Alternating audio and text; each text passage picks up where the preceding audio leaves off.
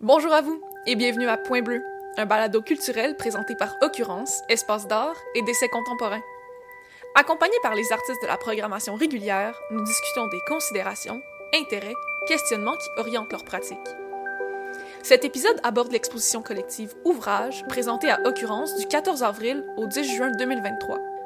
Ce projet d'exposition mené par le commissaire Laurent Vernet regroupe sept artistes originaires du Québec, de l'Ontario et de l'Alberta, dont les recherches portent sur l'architecture et l'environnement construit. Jacques Bilodeau, Adrian Blackwell, Alexandre David, José Dubo, Stéphane Gillot, Sabrina Raté et Tiffany Shaw habitent la galerie par des œuvres au volume architecturaux. Leur installation, souvent en grand déploiement, investigue les dimensions sociales, culturelles, politiques, historiques et sensibles de l'architecture. Laurent Vernet est spécialiste de l'art public. Il détient un doctorat en études urbaines et a travaillé au bureau d'art public de la ville de Montréal durant une dizaine d'années. Dans le cadre de cet emploi, il a chapeauté de nombreux projets d'intégration des arts à l'architecture et à l'environnement qui requièrent une collaboration étroite entre artistes et architectes. Il a alors constaté le besoin d'encourager le dialogue entre ces disciplines pour mettre de l'avant leur complémentarité, voire la porosité de leurs frontières.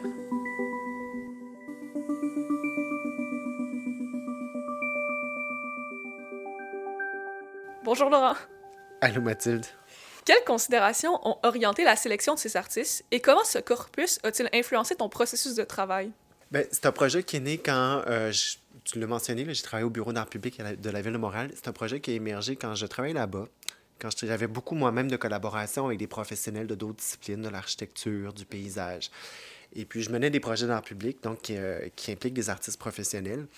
Puis je, réalisais que parfois, il y avait peut-être une incompréhension euh, de, la, de part et d'autre du travail de chacun des professionnels.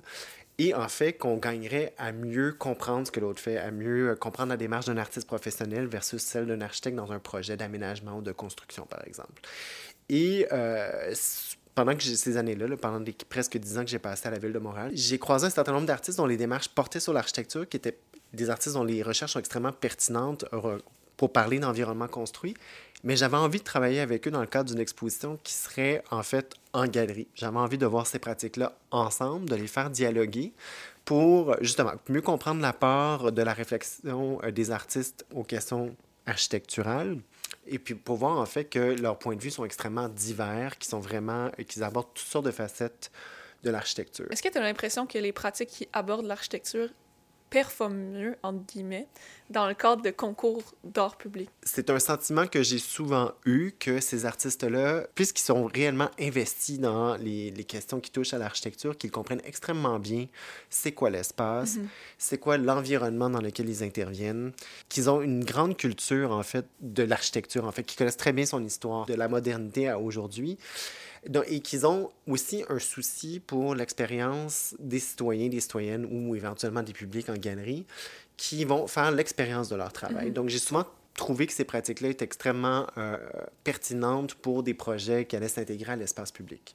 Cela dit, le projet euh, qu'on présente ici en l'occurrence, Ouvrage, euh, il se passe en galerie. Et donc, pour euh, imaginer une exposition avec sept artistes dans quand même deux salles qui sont grandes, mais qui, qui imposent des contraintes quand même, il a fallu déployer différentes stratégies pour que ces artistes puissent cohabiter par leurs œuvres dans l'espace. Et c'est de là euh, l'idée que m'est venue de pas créer des collaborations, mais peut-être des dialogues. Dans ce partage d'espace, il a été nécessaire de créer des dialogues. Mhm. Et puis, si euh, on commence peut-être par les premières œuvres qu'on va voir en entrant dans la galerie, il y a euh, donc cette œuvre d'Alexandre David qui dialoguait euh, dès le départ, dès que j'ai imaginé le projet, avec la vitrine. Donc, pour moi, l'interaction entre la galerie et le passage du bâtiment ici sur de Gaspé, c'était important. Et je savais que, que Alexandre David avait déjà créé des œuvres en interaction avec, la, avec des vitrines. Et donc, en cours de route, après avoir dialogué avec Alexandre David autour de son projet, j'ai tout de suite pensé à créer un dialogue entre lui et éventuellement Adrian Blackwell. Adrian Blackwell, c'est quelqu'un qui, euh, qui est artiste, architecte, qui a une production théorique importante mhm. et qui écrit souvent des textes qui font partie de ses installations artistiques. Il va publier des journaux, des affiches. Et donc, euh, si on, revient à la contrainte de départ du projet, qui est le partage de l'espace, je me suis dit, euh, Adrian Blackwell, si je l'invite à faire euh, si on emprunte une œuvre qui est déjà existante, qui prend beaucoup d'espace, qui va se déployer à lui tout seul. tout à fait. Ça ne fonctionne pas. Mais j'ai pensé à... La première chose que j'ai connue des Dream Blackwell, en fait, c'est peut-être d'abord et avant tout sa production euh, de texte, sa production d'écrit, parce que les affiches, les journaux peuvent circuler facilement. Et donc, je me suis dit, ben, c'est ça qu'on pourrait présenter dans l'exposition. Et donc, on a réfléchi avec Adrian et Alexandre une manière de le présenter. Et donc, euh, Alexandre David a accepté euh, d'intégrer, si on veut, la production écrite d'Adrian Blackwell à même son... À l'intérieur même de son dispositif? Sur son dispositif, pour le dire ainsi. On va laisser un peu de surprise. Euh, puis il y a également Stéphane Gillot. Stéphane Gillot qui se déploie tout juste à côté et il travaille sur, euh, sur la modernité en général, sur le 20e siècle. Euh, il s'intéresse beaucoup aux expositions universelles, par exemple. Et j'ai eu envie de, de, de, créer une conversation avec Sabrina Raté, qui elle-même, dans son travail, s'intéresse au 20e siècle en architecture, des années surtout 50 à 60-70. Et donc, euh, Sabrina s'intéresse dans ses œuvres, entre autres, aux villes nouvelles en France, s'intéresse à l'architecture brutaliste. Mm-hmm. Et euh, rapidement, en conversation, j'ai vu qu'il y avait des tellement d'intérêts communs, une culture architecturale commune, c'est extrêmement riche. Et euh, ils ont accepté de présenter leur travail de façon conjointe. Donc, à la structure que Stéphane Gillot déploie dans l'espace, mm-hmm. on voit des vidéos de Sabrina Raté qui sont intégrées à cette maquette bâtiment de Gillot. Et donc, les intérêts conceptuels communs ont fait en sorte qu'il y a une présentation commune du travail. Dans la troisième salle, il y a euh, donc au centre de la, de la, pièce une œuvre assez massive de Jacques Bilodeau, vraiment une machine avec vraiment imposante, avec des matériaux de construction industriels euh, qui, qui, occupent l'espace. Et Jacques Bilodeau travaille euh, sur la question du corps du spectateur, mhm. sur l'idée de le déstabiliser pour qu'en en fait, euh, il, elle soit plus conscient de l'espace qu'il occupe. Et j'ai invité euh, José Dubo à réfléchir à une installation, ben, un dessin in situ peut-être qui se déploierait sur les murs de cette salle. Et en fait, le contraste entre les deux pratiques, une vraiment euh, plus massive, disons, et l'autre plus délicate, fonctionne extrêmement bien dans l'espace. Et donc, Tiffany Shaw Collins, les œuvres qu'on présente sont d'une autre échelle complètement. Donc, on a été capable de la déployer autrement dans le corridor entre les deux espaces. Il y a quelque chose d'enveloppant, en fait. Ces pratiques-là, peut-être, ils ne sont pas en collaboration, mais ils s'enveloppent l'une et l'autre.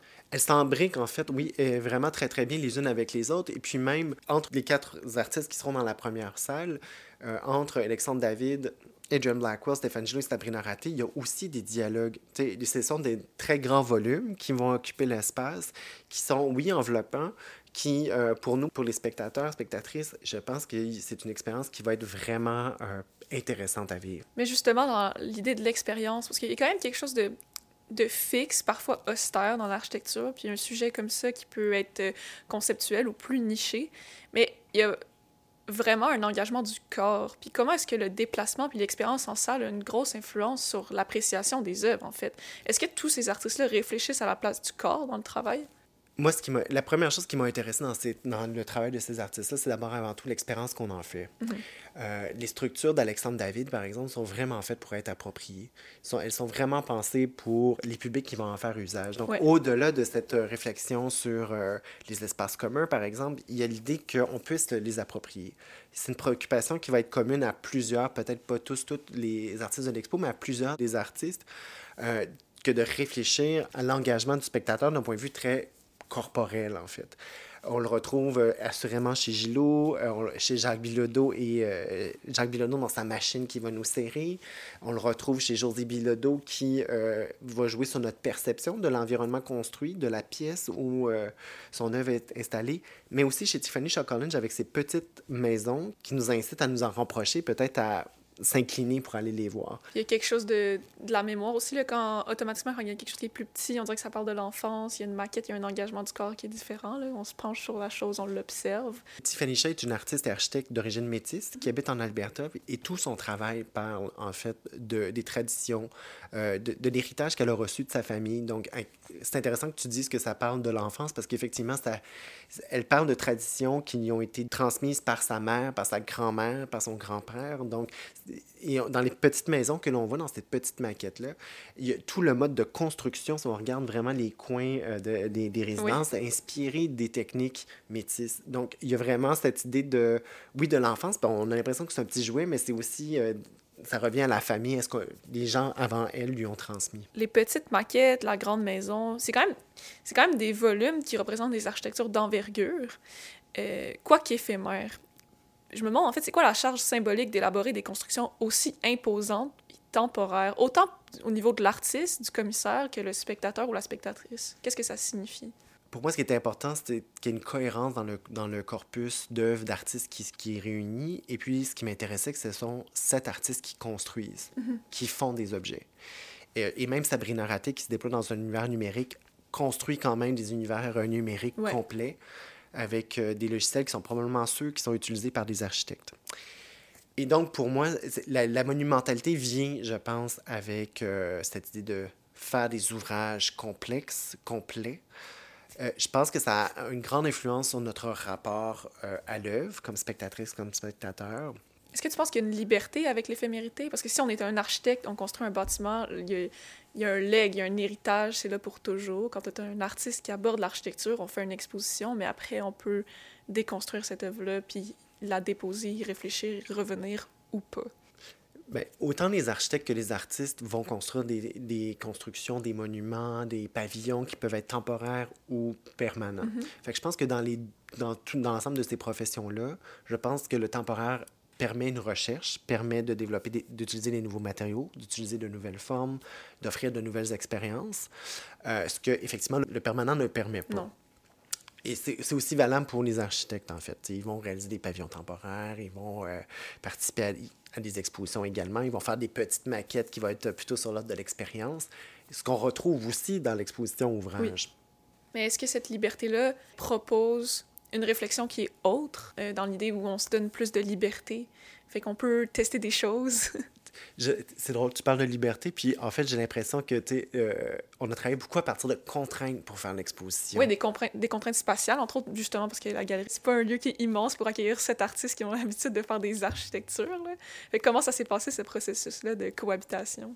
Ben, en fait, les artistes semblent extrêmement contents de même de la cohabitation qui va presque même jusqu'à la contamination. Mhm. Donc, même comme dans une ville, on va voir les objets les uns avec les autres, les expériences vont être vraiment serrées. Ce qui m'intéresse comme chercheur, c'est à la fois comment nous, on utilise l'en- l'environnement que les autres ont construit pour nous, autant la ville que le bâtiment, que les interactions qu'on va développer avec les autres personnes qui sont dans l'espace. Et je pense que l'exposition ouvrage va permettre à la fois de nous faire usage des œuvres, parfois littéralement, et parfois, parfois on va être euh, aussi en interaction avec d'autres personnes qui vont être dans l'espace avec on- lesquelles on doit partager cet espace-là. C'est vrai. Il y a comme une, une cohabitation avec l'œuvre, le spectateur, la spectatrice, mais aussi les autres autour, ce qui est quand même un rapport qu'on est habitué de vivre au quotidien dans la ville. Ça devient comme un collage ou une vue d'ensemble. Exactement. Puis je pense qu'il y a quelque chose de très euh, urbain dans le film. Du moins, si on voit l'exposition avec plusieurs autres personnes, il va y avoir des phénomènes un peu humains. Euh, Peut-être qu'il va falloir faire la file pour monter sur la plateforme d'Alexandre David pour aller observer le reste de l'exposition. Peut-être que justement la- petite salle à l'intérieur de la structure de Stéphane Gillot dans laquelle on pourra voir la vidéo de, les vidéos de Sabrina Raté, peut-être qu'il va y avoir une file d'attente aussi. Donc nécessairement, euh, l'exposition va aussi nous ren- renvoyer le spectateur, la spectatrice à son corps et euh, aux interactions qu'il, elle a avec les autres personnes. Est-ce que tu dirais qu'il y a une dimension utopique dans ce travail-là? Dans les artistes qui s'intéressent à l'architecture, c'est quand même l'idée de construire, tu disais de faire avec, puis de peut-être changer quelque chose ou d'aborder une problématique? Il y a des artistes qui abordent littéralement ces euh, questions-là dans l'exposition. Sabrina Raté, Stéphane Gillot réfléchissent aux utopies modernes et donc aux rêves qu'on a pu avoir euh, pour l'architecture, qui pouvait être une grande machine qui, allait- qui a été remplie de promesses, disons. Et que finalement, ces promesses-là n'ont pas nécessairement été rendues ou euh, elles sont tout simplement pas possibles. Donc, pour ces artistes-là, ce jeu de l'utopie et, de la dystopie est vraiment présent. Mais c'est intéressant que, disons, Stéphane Gillot s'inspire d'un pavillon qui a été créé pour euh, l'exposition de Liège en 1930. Euh, donc, un pavillon qui était fait de matériaux composites, un aggloméré, ce qui était très nouveau pour l'époque. Et donc, Stéphane recrée ce, euh, pavillon-là comme pour faire revivre cette utopie-là. De nouveaux matériaux qui vont, nous amener vers d'autres possibles. Et Sabrina Raté fait la même chose quand s'intéresse, par exemple, au travail du collectif italien Super Studio, qui a inspiré la création d'une de ses euh, vidéos. Super Studio crée des utopies, justement, elle les met un peu à l'épreuve. Finalement, ce que, je comprends qui s'en dégage beaucoup, c'est qu'il y a un rapport au temps avec l'architecture. Il y a l'idée de l'éphémérité, de la permanence, euh, l'utopie, des fois peut-être pas la dystopie, mais l'utopie qui tombe à l'eau. Là. Puis l'Uchronie, parce que j'ai l'impression que dans le travail d'Alexandre David, c'est comme un hors-temps. On fait l'expérience d'une œuvre, d'une installation, on est là, ça engage le corps, mais en même temps, c'est un, un non-lieu. Le temps est quand même une composante importante.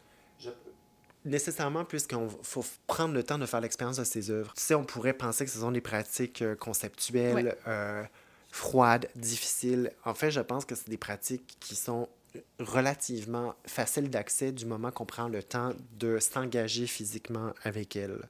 Physiquement, mais aussi intellectuellement, éventuellement. Oui. Mais euh, je pense qu'il y a quelque chose de très ludique, de très même enfantin, je pense, que de monter sur la plateforme d'Alexandre David pour regarder le reste de l'exposition, d'avoir un point de vue qu'on n'aurait jamais en fait, dans l'espace de la galerie, de regarder le toit de l'installation de Stéphane Gillot et peut-être d'apercevoir une intervention de Sabrina Raté et peut-être d'être interpellé ensuite par les très petites maisons si on regarde la différence d'échelle et de hauteur de Tiffany Shaw. Donc, je pense qu'il y a quelque chose d'éminemment euh, ludique et de ben, qui peut rappeler l'expérience de l'enfance, peut-être comme tu le disais plus tôt, dans la mesure où euh, on peut prendre le temps de faire l'expérience de ces œuvres-là. Effectivement, ou d'un point de vue formel, il y a quelque chose qui échappe au temps, mm-hmm. en fait, dans ces, dans ces constructions-là. Le passé croise le présent, assurément. Euh, les petites maisons de Tiffany qui sont faites en, euh, dans des matériaux qui vont rappeler des traditions métisses ou des motifs de traditions métisses. On vient conjurer le passé puis le présent dans l'ensemble de l'expo merci beaucoup, Laurent. Ça fait plaisir, Mathilde.